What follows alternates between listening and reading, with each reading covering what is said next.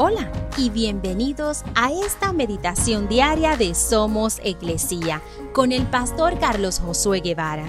Mi nombre es Magali Méndez y queremos darte las gracias por permitirnos traer esta palabra de bendición a tu vida el día de hoy. Éxodo 20, 1 al 3 dicen, Luego Dios le dio al pueblo las siguientes instrucciones. Yo soy el Señor tu Dios quien te rescató de la tierra de Egipto, donde eras esclavo. No tengas ningún otro Dios aparte de mí.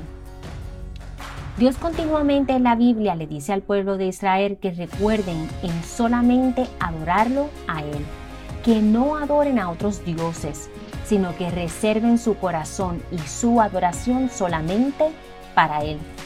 También les recuerda lo mismo a otros hombres como David, Salomón, Pedro, el joven rico quien va a Jesús y les dice lo mismo.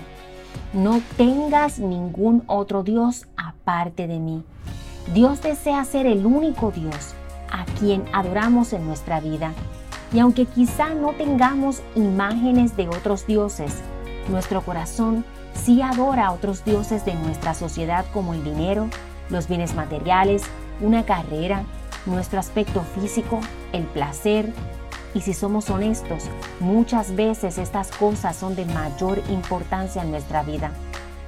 Dios hoy nos recuerda que solo Él quiere y debe ser el único Dios a quien adoremos y no tengamos otro Dios aparte de Él.